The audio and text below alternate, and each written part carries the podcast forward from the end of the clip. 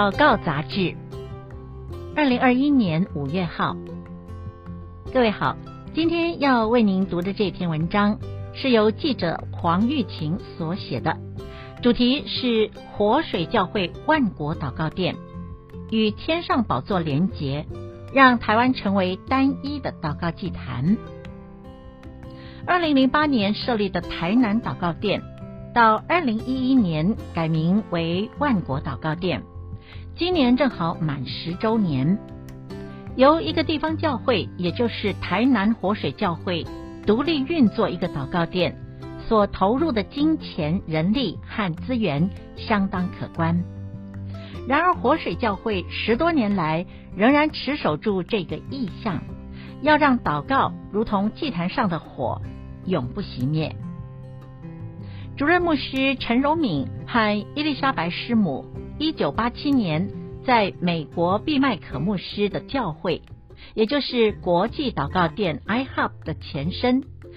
被圣灵充满，并且领受回台湾服饰的呼召，于是全家在一九九一年搬回台湾，历经一年多的寻求，一九九二年底。确认了上帝的心意是要他们与一对美南浸信会的宣教士合作开拓教会，于是活水教会就在一九九三年四月的复活节成立了。三年后，宣教士离开，陈牧师夫妇独立接下牧会的责任。最主要的事工万国祷告殿，他们在美国 iHub 的经历。让他们决定也要在活水教会设立祷告的祭坛。陈牧师表示，刚开始只有两三位童工，也只进行简单的唱诗和祷告。后来，上帝慢慢的扩展他们的地界和意向，现在有一百二十位服侍的童工，其中七位是全职，其余则是以代职的方式来参与。目前每个星期除了周一之外，共有二十八小时的祷告，分十四个单元。全职童工每个星期需要参加六个小时的祷告殿，让自己浸泡在里面。至于传道和牧师，则需要参加八个小时。教会里的服侍人员也借由祷告殿互相交流，彼此扶持，以强化同工的关系。目前担任顾问牧师以及领袖团队成员的邵圣光牧师，八岁的时候就曾经有过用方言祷告长达七八个小时的经历。过去在 IHOP 华人部牧养的时候，更印证了他在祷告之中的看见。他提到已过世的先知鲍伯琼斯和毕麦可牧师都曾经领受到圣灵的预言。也就是上帝未来将要兴起大卫帐幕核心的敬拜祷告殿，要聚焦在耶和华上帝的存在，正如启示录第四、第五章里四活物和二十四长老的敬拜，也是与天上的宝座连结在一起。如大卫在诗篇二十七篇第四节所说的：“一生一世住在他的殿中，瞻仰他的荣美，并求问他。”万国祷告殿传承这样的祷告核心价值，要让教会，也就是上帝的殿或上帝的家 （house），如以赛亚书五十六章第七节所说的，成为万民祷告的殿。因此，陈牧师说，我们相信末后的日子将会兴起一个敬拜祷告的运动，教会会经历复兴，所以祷告殿对活水教会不仅仅是一个部门。而是我们最主要的事工。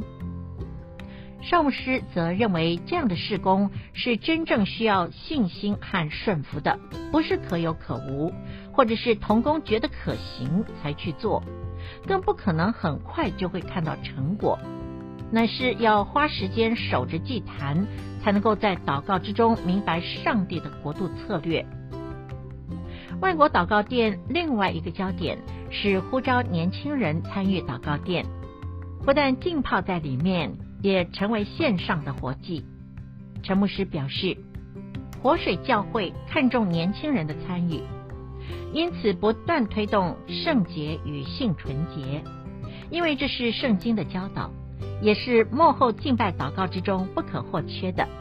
所以严格要求教会里面所有参与服事的人员，不论是传道人或是同工，都必须要守住圣洁的核心价值，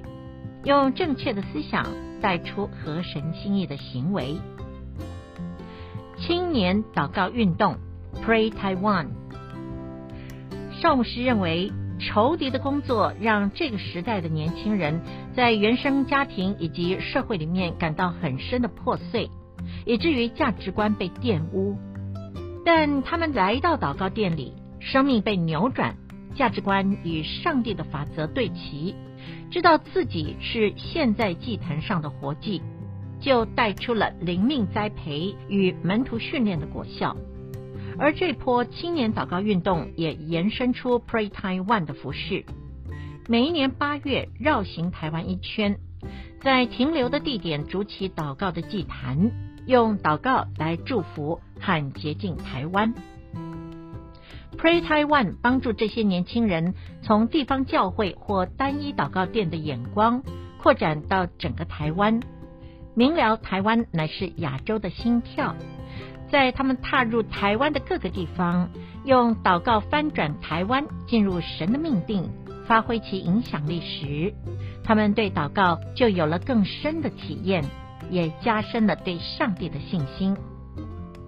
面对目前台湾的复兴祷告运动盛行，邵牧师认为，上帝做事有不同的阶段。他先用祷告殿来兴起祭坛的火，然而他的心意乃是要借着祷告来改变教会的体质。所以从 House of Prayer 开始，最终要进入 Praying Churches 祷告的教会。等到最后的成熟阶段，